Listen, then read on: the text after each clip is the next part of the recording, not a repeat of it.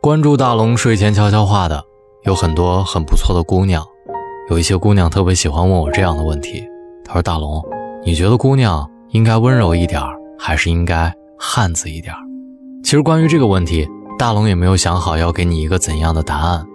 但是大龙真的想说，我觉得女人最坚实的盔甲，不是坚强，而是温柔。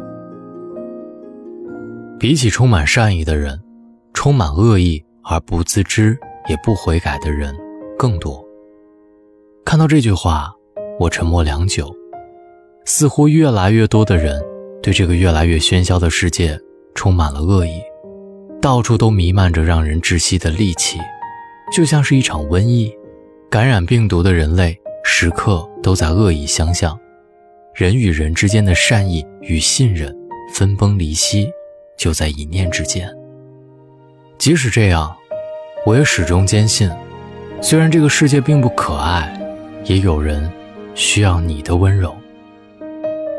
我觉得，作为一个女人，你可以扛得了水，修得了灯，也可以尽情的潇洒、智慧、干练，活得像一个女汉子。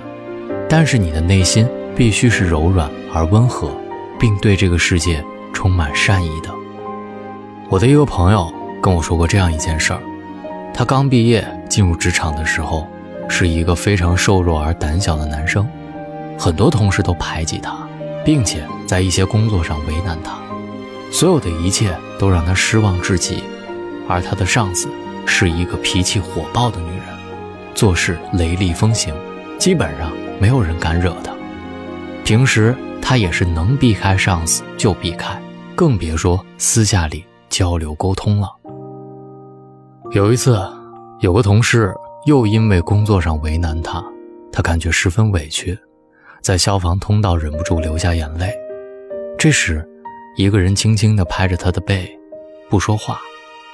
然后，当他抬起头的时候，发现那是他的女上司。他递给他一张纸巾，说：“你越怕他们，他们就越欺负你，知道了吗？”我的朋友笑着说。你知道吗？每每想起那个场景，我都会觉得她十分温柔，全然不是别人口中的悍妇。在那之前，我一直觉得职场就是一个可怕的世界，没有人愿意帮我，让我一度觉得整个世界都对我充满了恶意。我朋友还告诉我，后来他发现，其实他的女上司虽然在工作上是一个母夜叉，却是一个内心很柔软并且非常细腻的女人。当然，我的朋友并没有因为女上司的一句话，就在复杂的职场当中立马站住脚，但至少让他看到职场里也有温暖与善意。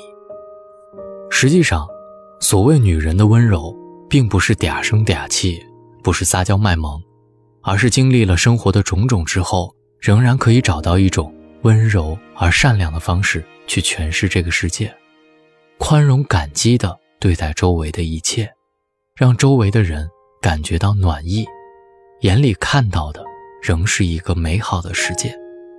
平时刷微博，我们总是看到不少人不堪入目的言语，甚至看到有位姑娘写给一个博主的留言：“我原本一直喜欢你的文字，听你的歌觉得还不错，但是现在长大了，发现你肤浅、无趣、无聊至极，你也不过如此。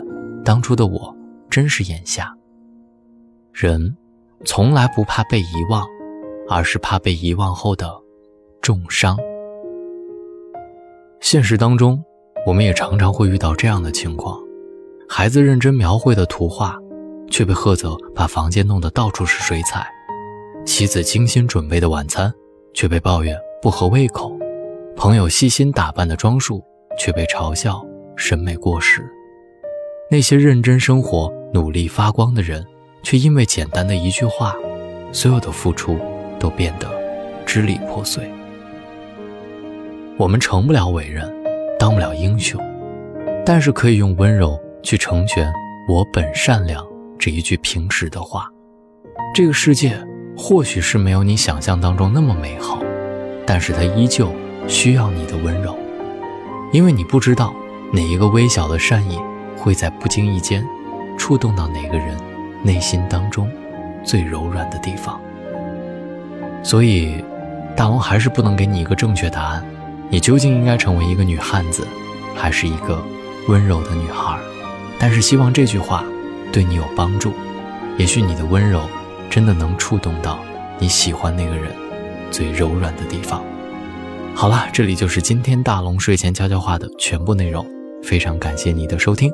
找到大龙的方式，在新浪微博找到大龙大声说，或者把你的微信打开，点开右上角的小加号，添加朋友，在最下面的公众号里搜索“大龙”这两个字，找到大龙之后，希望跟你成为生活当中的好朋友。就是这样，希望你好梦，各位晚安。过程多快乐，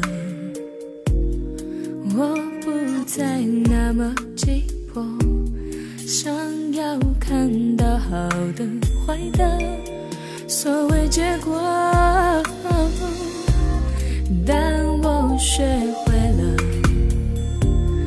在伤哭的时刻，嘴角倔强向上扬着。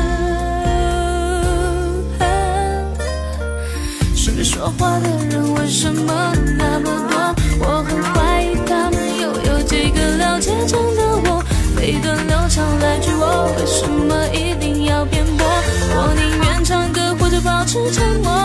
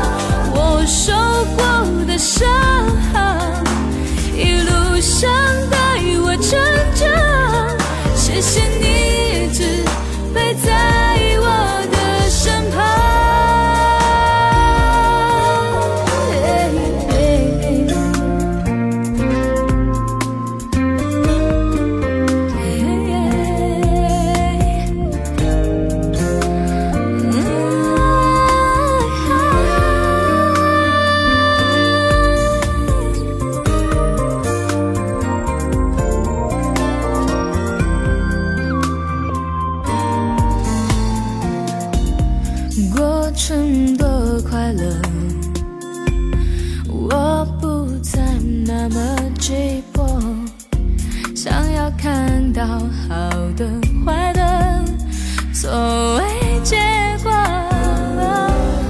但我学会了，在想哭的时刻，嘴角倔强向上扬着。身边作画的人为什么那么多，很坏他们。有几个真的了解我？背的流着太多，我为什么一定要辩驳？